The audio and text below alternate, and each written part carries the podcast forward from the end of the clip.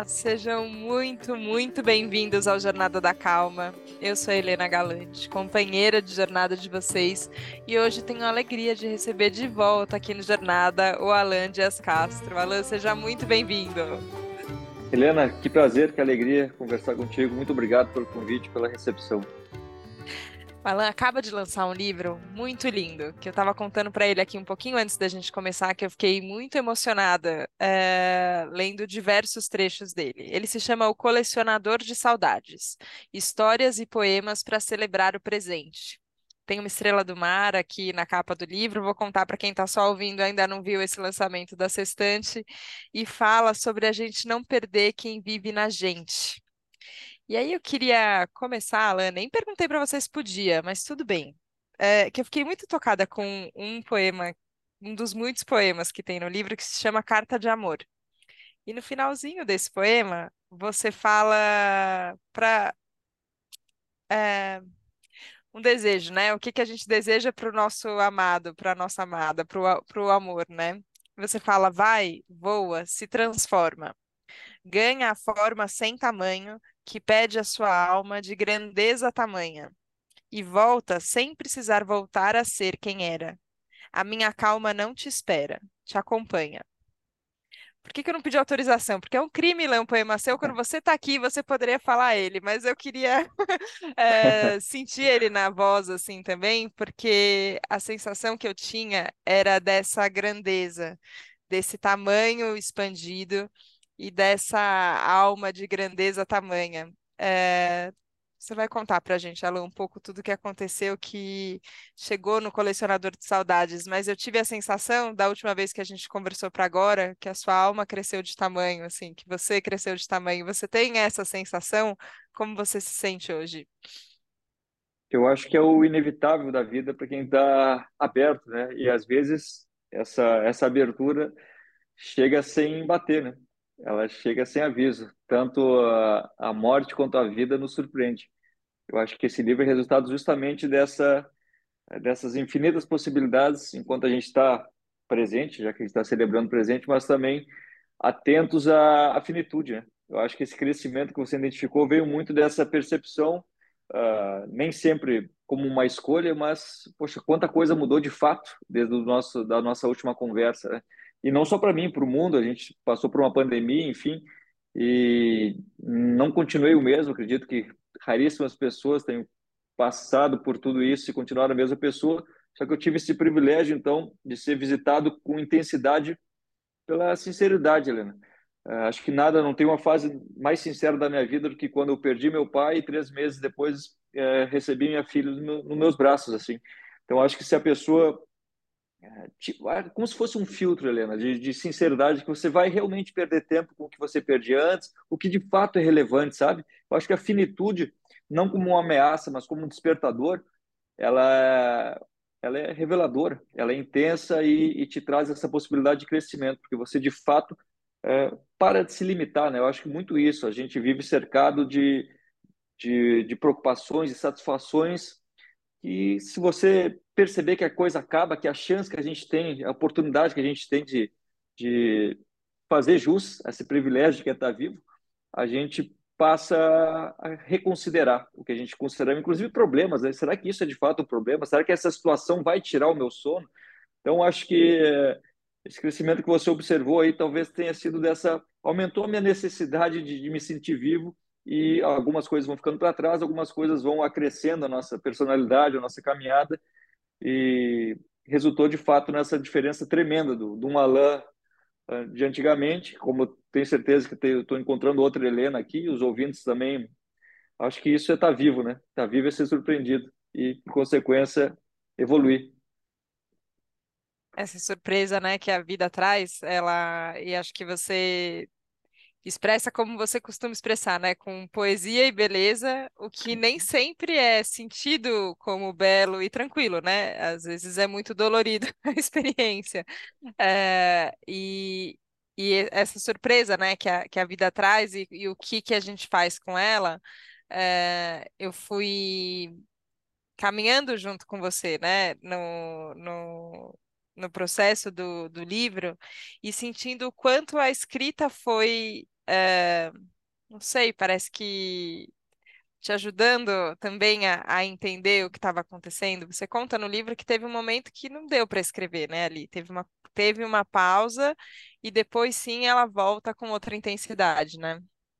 E é engraçado também porque eu realmente achei que estava resolvendo a questão nessa pausa, achei que tinha sido suficiente, né? Acho que eu estava confundindo ignorar com resolver. Eu estava com muita coisa entalada assim. E Helena, eu, teve, eu tive duas versões desse livro. A primeira que eu entreguei para a editora, ela falou: Alan, tá faltando coisa aí, vamos. Cadê os textos? Não tinha nenhum texto longo, uh, não tinha o Alan Pai. Ela falou: cadê o Alan Pai nessa, nessa, nessa história? Já que o desafio é ser um pai presente, sem ter a presença do meu, cadê o Alan Pai? Cadê? E a Ana, minha esposa, uh, reclama, modo ela comenta muito: Alan, cadê esse cara que eu vejo em casa? Cadê? Não, não tá, não tá na, nos teus textos, não tá nesse, não tava nesse livro. E aí a editora começou pedindo assim, Helena, faz um texto sobre luto. Aí eu percebi a dificuldade que eu estava de revisitar essa situação, de, poxa, já que eu teria que falar disso, eu ia ter que ir até lá, né? eu ia ter que ir até onde eu estava evitando, abrir aquela porta que estava trancada e talvez pudesse ter ficado por uma vida inteira aquilo ali entalado. Uh, tem um trecho de um poema que fala assim: a saudade é a vontade de voltar no tempo que está presente num calendário atrasado. É preciso estar em dia com nossos sentimentos para não viver no passado. Eu não estava nem um pouco em dia, embora achasse que estava tudo resolvido, não estava. E quando eu mergulhei nesse sentimento, revisitei as histórias com meu pai, uh, acho que você percebeu bem ali a ressignificação das, das situações que nem sempre são favoráveis ou nem sempre era o que a gente esperava, né? Acho que a base desse livro é justamente esse ponto que você trouxe. É a ressignificação da saudade. Porque quando eu revisitei esse ponto, eu percebi a diferença entre falta e saudade. Porque a falta a falta vem dessa vontade que a gente tem de viver o que perdeu, vontade de viver o que perdeu. E a saudade eu percebi que vem de nós termos vivido, sabe? Esses pequenos privilégios assim que eu tive, então eu percebi os privilégios com meu pai, comecei a botar, anotar. Uh, a gente tinha uma banda juntos, então essas brincadeiras despretensiosas de tarde, aquelas ligações uh, só para falar uma bobagem, para dar risada. Então é isso que eu sinto falta, sabe? Esse simples, esse cotidiano que a gente esquece nessa rotina louca por estar lá na frente ou por estar lá em alguma situação que já passou. Então, uh, essa ressignificação dessa, dessa perda resultou né, numa frase que dizia feliz de quem sente saudade. Então, poxa, eu tenho tantos momentos, tantos privilégios, e aqui eu falo do privilégio ao simples bem vivido. Também, né? Também é o simples bem vivido. Essas, essa oportunidade que eu tive, uh, ressignificando com força agora a pandemia, né? Essa oportunidade que eu tive de ter um ano grudado na minha filha ali, é, é, claro que não foi uma escolha, né? Foi toda uma bagunça de agenda e tal, a gente teve que é, se superar cada dia aqui. Mas, enfim, foi uma oportunidade. Então, tem esse viés positivo que eu trago no livro é, da ressignificação. Então, acho que uma vez que eu tenha revisitado isso, como eu disse, né? parei de confundir, ignorar com resolver, foi incrível como abriu um mundo para mim, assim, Helena. Uh, acho que a paternidade aflorou de fato, porque eu não conseguia, sendo muito sincero, não conseguia vibrar totalmente quando a minha filha nasceu, porque era muito recente essa perda, né? E, e, as pessoas costumam dizer, não, mas você já devia isso, você já devia aquilo. Eu acho que a questão do luto, a única coisa que a gente deve é respeitar, né? Uh, o tempo de cada um, a maneira de como cada um encara essa transição. E a minha passou pela escrita, né? Uh, esse pedido da editora, para mim, foi re realmente uh, cura, curativo, assim. Foi para mim foi transformador.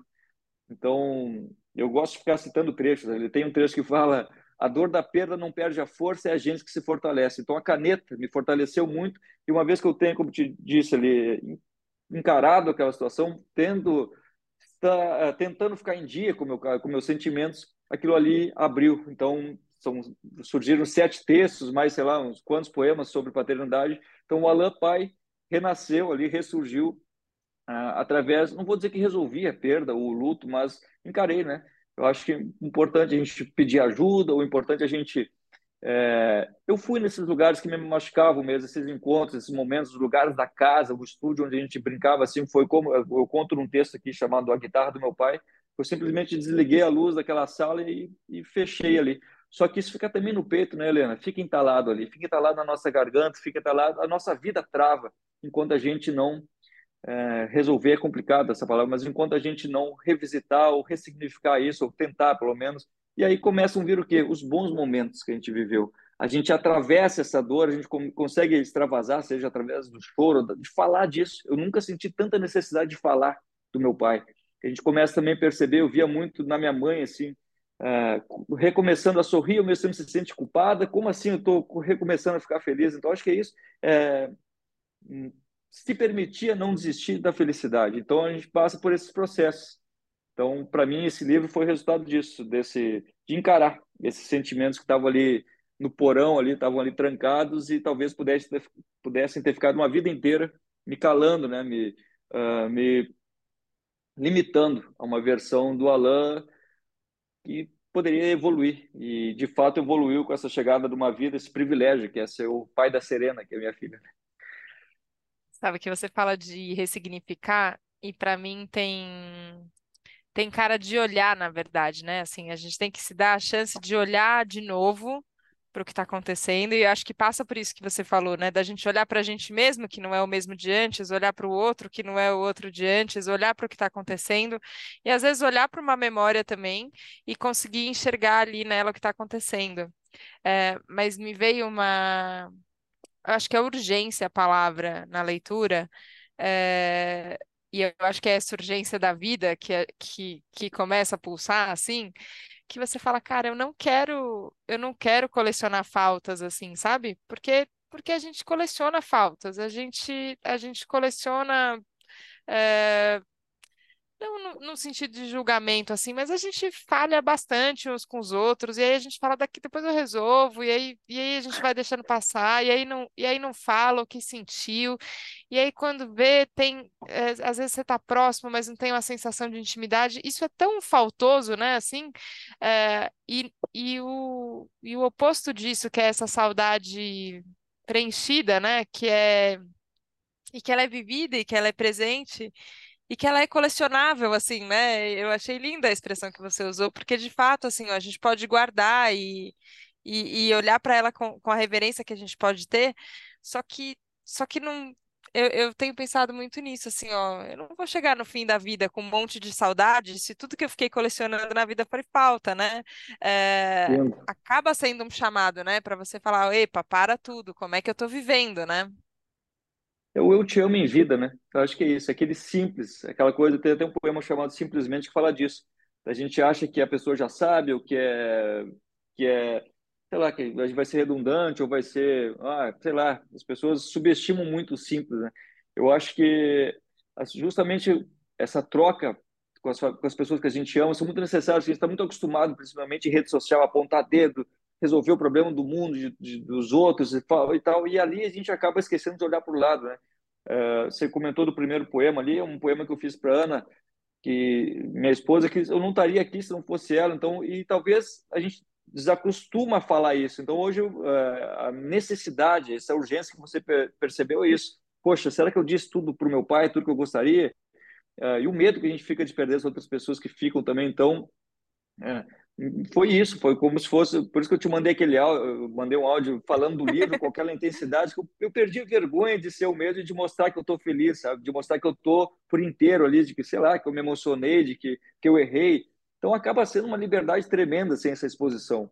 É claro que nem todo mundo tá, vai entender, vai receber de uma forma, uh, sei lá, às vezes bate estranho, né? Um cara no meio de tanta gente que está dormindo acordando, dormindo acordando, e sem julgamento também, né? Muitas vezes eu me pego num dia só, uh, no automático, e depois, opa, peraí, estou perdendo meu tempo, não estou aqui. Uh, mas teve essa urgência de fato, assim, agradecer e corresponder a essas pessoas que estão do lado, estão nessa caminhada, assim, porque amanhã pode ser tarde, amanhã a gente pensa, eu sempre penso assim, uma vez me falaram, Helena, uma coisa que é simples, mas que me pegou muito, assim, uh, esse meu discurso que eu falo, pô, divide com a pessoa que você ama, não se preocupa com a, com a resposta. Acho que você falar já é de fato a recompensa, né? E aí, se você estiver pensando, será que eu falo, será que eu não falo? Para quem eu falo? Pergunta assim: se essa pessoa não estiver no próximo Natal, qual é a falta que ela vai fazer? Sabe? Então, e Natal é rápido, cada vez vem um e, sei lá, meu pai já não está dois, três natais, os natais insistem em voltar, a vida continua. Eu lembro que eu fiz um poema falando disso. A feira voltou para a rua, o Natal já chegou de novo e a nossa dor fica com a gente ali porque a vida segue. Então, a pressa dos outros também não acompanha a nossa saudade. Então, é a gente que tem que estar tá correspondendo diariamente a esse sentimento. Então, essa urgência vem muito disso, dessa percepção de que a chance é essa, e o simples também pode ser justamente que a pessoa está querendo ouvir do lado ali, aquela, opa, eu existo aqui do lado, não é só o outro lado do mundo que a gente está sempre dando atenção e de costas para quem está com a gente, né? Agora eu fico pensando, você, você falou sobre a chegada da Serena, né? E chega um ser humaninho, né? E tem uma vida inteira pela frente, né? Assim, a gente sabe que a gente, a gente não sabe quanto tempo, mas a gente olha e fala, tem, tem uma construção, né? Que não vai ser na. É, não, não é de um, de um dia para o outro, né? É, é, um todo dia, é um a cada momento, é um se fazer.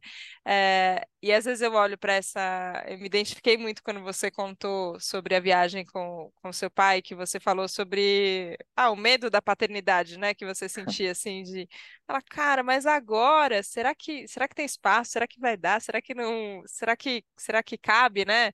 Será que eu estou apto a isso também? Então, todas as dúvidas que vêm junto, né? E, e acho que vale compartilhar ali, porque é, é, de fato de uma sabedoria muito grande que ele, que ele compartilhou com você. Mas eu fico pensando nesse dia a dia, como é que a gente faz com essa, com essa urgência que a gente sente em amar, mas ao mesmo tempo com tem que ter uma calma também, né? Até para a gente dar espaço, né, para a pessoa ali ir entendendo e a relação ir surgindo e ir se construindo ou não tem espaço, assim, é um amor avassalador mesmo, é, que você é nascente pela Serena e de fato o clichê é válido, não tem nada que, que se compare. Ah, sinceramente, me aflorou uma, um senso de proteção enorme, mas o amor foi aos poucos. Sinceramente, não, até um amigo meu brincou assim, que ele falou, ah, como é que foi isso, o amor à primeira vista? Eu falei, não, também não é porque minha filha que eu já vou mostrando os dentes, eu brinquei assim. Foi...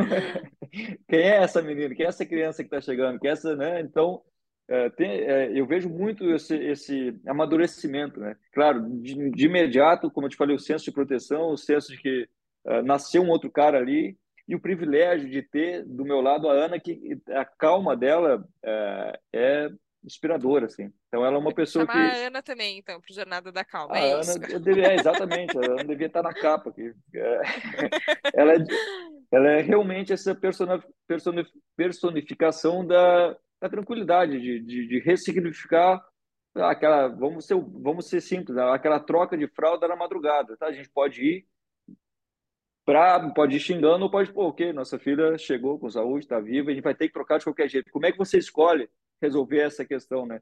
Então tem muito isso. E eu foi muito aos poucos, porque também a gente não sabe uh, como reagir. Não tem um manual, não tem, por mais que a gente esteja preparado, cheio de cheio de leituras e regras e passos, não é bem assim, né? Uh, como gente, isso também acho que é uma coisa muito particular do casal e como isso interfere quando as pessoas chegam, porque você vai ouvir conselhos de pessoas que você nunca viu na rua, as pessoas vão te dizer o que fazer, né? Uh, e como fazer com o teu filho. Então a gente vai, vai aprimorando também essa paciência, tanto dentro de casa quanto fora, porque a gente vai, vai como se fosse um filtro absorvendo e aí acho, acaba refletindo a, a acho que a, a, personalidade do casal, né? Então acho que é muito mais uma preocupação de como eu estou me portando diante, inclusive, do mundo, dos outros, porque tudo que eu falar, tudo que eu mandar ela fazer, talvez é, vai ser muito menos intenso do que o que ela está me vendo fazer inclusive como eu trato a mãe dela, inclusive como eu me porto com as pessoas. Então, é, é muito mais isso. acho que essa oportunidade também de olhar para a gente e, opa, estou é, falando uma coisa, fazendo outra, essa coerência que a paternidade tem me, me cobrado e eu agradeço muito, assim, porque é possibilidade de também da gente se revisitar, né?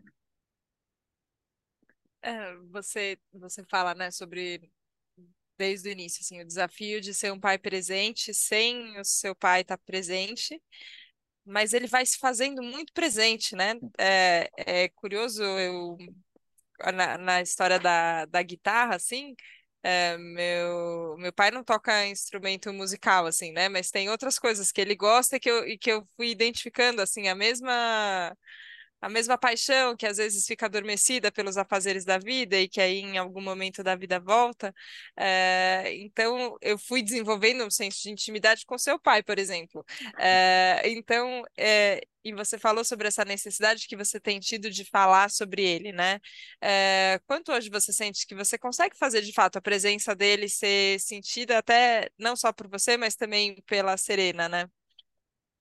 Olha só, nessa viagem que você, dessa viagem que você comentou ali do, do primeiro capítulo, eu falo que eu fiz uma viagem de carro com meu pai de, de Porto Alegre Rio de Janeiro, que era um sonho que a gente tinha, e se por alguma razão maior do que qualquer desculpa, em 2019 rolou.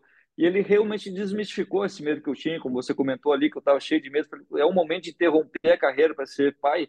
Ele falou lá, quem disse interromper, né? Quem falou interromper? Essa criança vem para coroar teu bom momento, deixa ela vir. Então ele me fez aceitar a paternidade antes de saber que seria pai.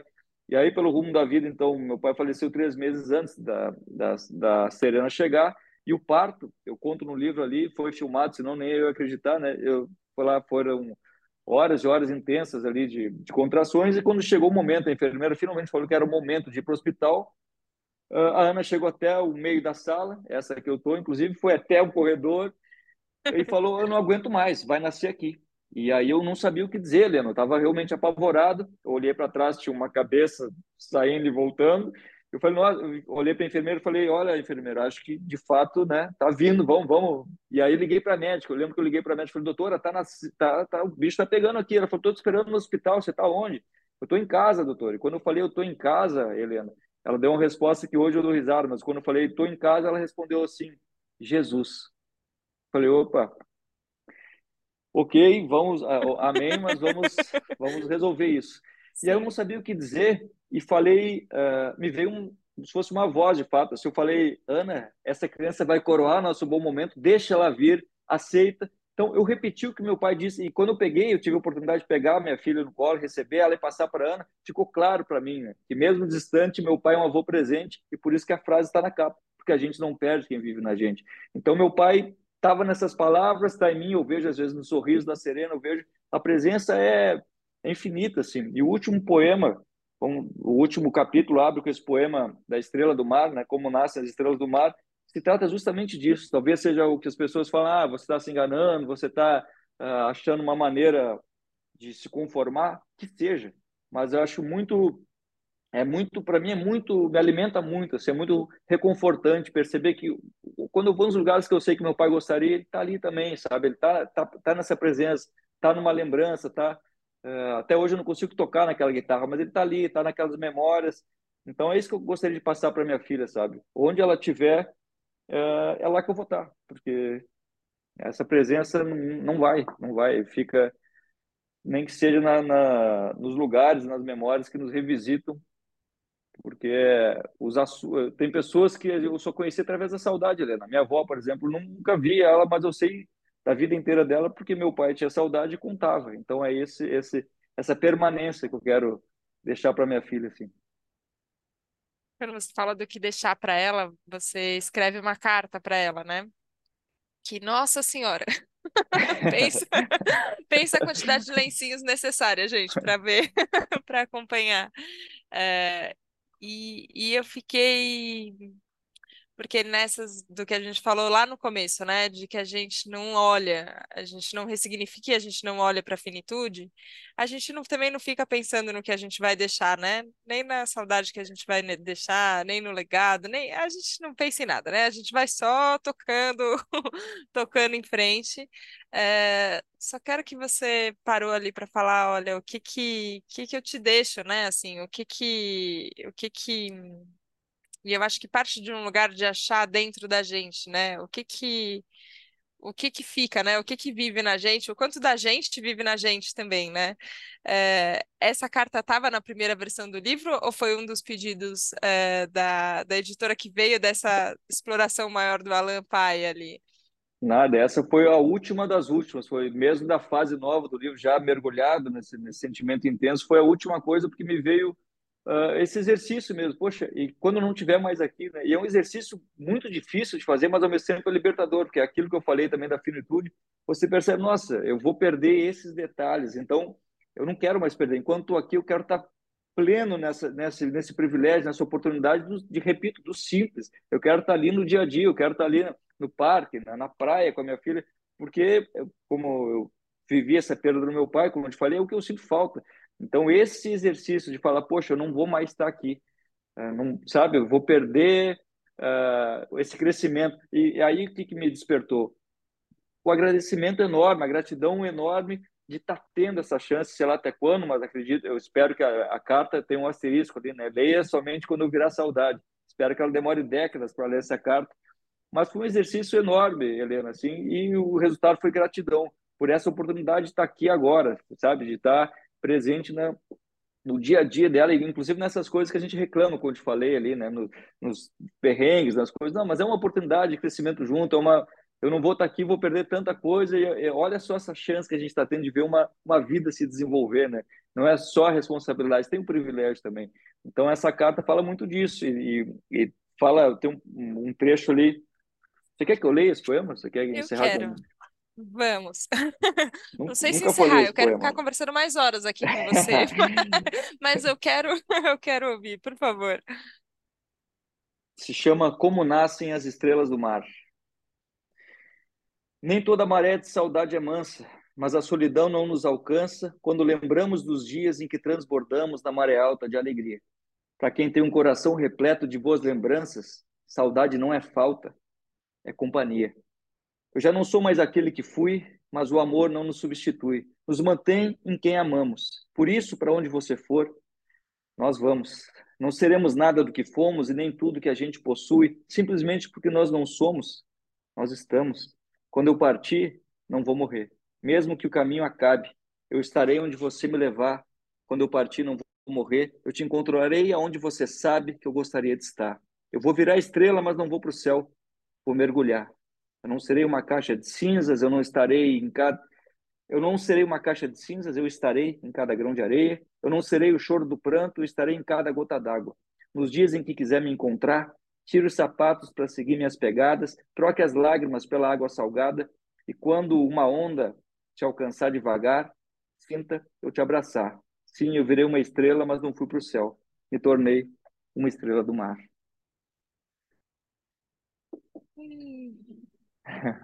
Nossa, eu acho muito emocionante assim, porque antes, antes de você ler esse poema, eu estava com uma pergunta aqui na minha cabeça, né? É, antes da gente começar a gravação aqui do Jornada da Calma, eu tive uma reunião com duas mulheres incríveis, mais velhas do que eu, e elas estavam falando sobre a experiência de, enfim, gestão de pessoas, empresas, negócios, essa vida que é a vida cotidiana, né? Que é a vida dos afazeres, que é a vida que a gente se preocupa de agora que está dando certo, como é que eu vou mudar tudo que está dando certo e tal. É, e elas falando de, aos 50 anos, terem passado por uma experiência de falar, cara, peraí, qual, qual que é o tempo, né? Onde eu quero investir, o que, que eu quero investir, o que sou eu? Uma questão existencial mesmo que surgiu. E como é que às vezes a gente fica lidando com essas questões e com as nossas incoerências, né? Porque aí também a gente quer quer o trabalho de tal forma e também quer o, é, quer o sucesso e o que, que a gente fica dizendo que é sucesso e tal. É, e eu estava tão emocionada ouvindo você falando sobre, sobre todo esse momento, mas pensando, mas como é que a gente dá conta, né, de viver esse privilégio de uma existência, de um, uma convivência familiar, de ter tempo para o parquinho, né? De ter tempo uhum. para trocar a fralda de madrugada, de ter tempo para encontrar com um amigo, de para fazer o que a gente gosta de fazer, que aqui no Jornada da Calma a gente fica falando tanto, e dar conta também desse tempo do dia a dia. Só que aí é meio doido, porque parece que o poema ele vai para um outro lugar que a arte tem, que parece que responde em outra esfera. O coração acalma de um jeito que não. Não sei se você sente ainda um pouco essa inquietação do Parece que desse tempo que é o tempo da vida, a vida mesmo, uh, que é o tempo do amor, que é o tempo das relações, que é o tempo da poesia. E esse tempo do mundo, que é o tempo do relógio, que, que meio cobra a gente, uh, e que talvez tenha que eles encontram, que eles desencontram, mas não sei, eu fiquei com a sensação quando você leu que eu falei, quer saber? Tem Estrela do Mar aqui agora, né, dentro da gente. Tem esse tempo da vida, ele sempre vai ganhar, não importa o quanto a gente fique tentando viver de acordo com o tempo do mundo. Não sei o que, que você pensa disso, Alan, mas fiquei com essas acho... inquietações, acho.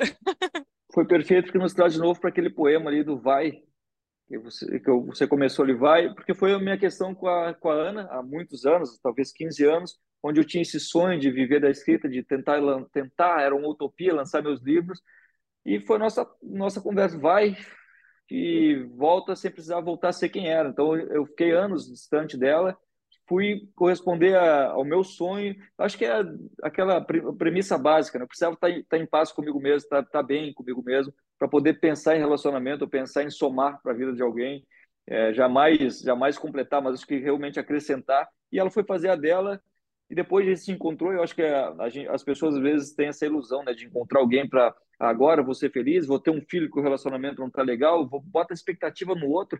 Eu acho que eu fiz um caminho contrário e bem perigoso, assim, até bem arriscado de, de ir deixando uh, deixando o sonho me guiar, né? Deixando então uh, eu reencontrei a Ana anos depois, a gente ficou seis, sete anos à distância, cada um ainda juntos, mas a Ana em Porto Alegre, eu no Rio, ela fazendo, estudando, fazendo mestrado dela, depois foi dar aula eu, eu aqui tentando lançar livro, não tinha como dizer, Ana, vem que deu certo, porque eu estava aqui também numa uma corda bamba danada aqui. E foi incrível que depois que ela veio para o Rio, que a coisa abriu, eu acho que eu já não estava mais em dois lugares ao mesmo tempo, né? Eu consegui alinhar a presença com, com onde eu gostaria de estar, com quem eu gostaria de estar, então, e ela que me fez perceber uh, quem é o Alan, o que você quer falar, Alan, sabe? Sair um pouco dessa, dessa desse padrão que a gente está comentando aqui, dessa necessidade de ganhar uma grana e ao mesmo tempo se perder por isso. Então, foi um caminho muito longo para conseguir uh, me sentir completo, fechar esse círculo onde o que eu ofereço é o que eu também preciso, sabe? Hoje em dia eu consigo me sentir vivo por isso. Eu olho no espelho e sinto essa sinceridade de que estou oferecendo o que eu também preciso, estou Uh, o meu, meu grande sonho com a poesia era fazer diferença na vida de alguém. Então, eu comecei pela minha. Eu acho que a minha filha chegou num momento em que eu estava, de fato, feliz comigo mesmo. Claro, travado de medo, não queria mudar de fase, não estou dizendo que é fácil, nem que eu consigo temor. Parece que o cara, ah, não, estava resolvido. Não, muito pelo contrário, mas é, o medo presente até hoje, até hoje em várias situações. Mas eu estava uh, feliz comigo mesmo por ter me dado a oportunidade né, de tentar, pelo menos, desentalar o, o quase, o será da garganta. Então, eu percebo muito isso. As pessoas não se dão essa chance de tentar e acabam buscando no outro uh, esse complemento, né? essa, essa de repente, por, pela falta de oportunidade ou falta de coragem, acho que o outro vai chegar e complementar e acabam duas pessoas frustradas uh, tendo que se complementar. Então, uh, é um desafio muito grande essa da gente se priorizar. Né? Tem uma diferença entre, entre entre cuidado e egoísmo. Eu fui cuidar da minha vida, a Ana foi cuidar da dela, e quando a gente se encontrou, a Serena chegou nesse momento em que nós estávamos uh, felizes, cada um com. O, eu estava feliz comigo, a Ana com ela, e a gente se juntou assim nesse momento, e ela chegou nessa fase, repito, cheia ainda de medos e tal, mas eu já estava conseguindo dar vazão a esse sonho, viver do meu sonho. Então ela acaba sendo, de fato, essa coroação desse bom momento, uh, veio uh, intensificar essa fase da minha vida.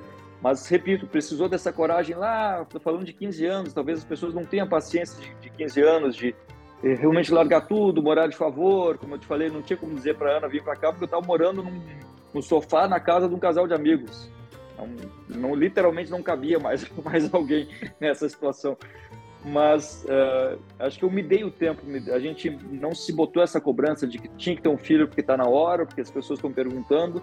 Então acho que a gente se respeitou em primeiro lugar para poder hoje em dia se sentir realizado, independente de ter filho ou não, de estar tá, tá com alguém do lado ou não. Acho que a Serena é consequência dessa prioriza priorização de cada um, assim. Então acho que a gente conseguiu de fato transbordar. Eu acho que é esse, é esse sentimento que seu pai talvez tivesse falado ali no deixa vir, né? Deixa vir, deixa chegar. É e, e, de novo agora nesse, nesse poema, na sua leitura, e a sua voz ajuda muito, assim. E é curioso porque quem está acostumado a te ouvir vai ler o livro, um spoiler, vai ler o livro ouvindo a sua voz na cabeça, assim, que é muito legal.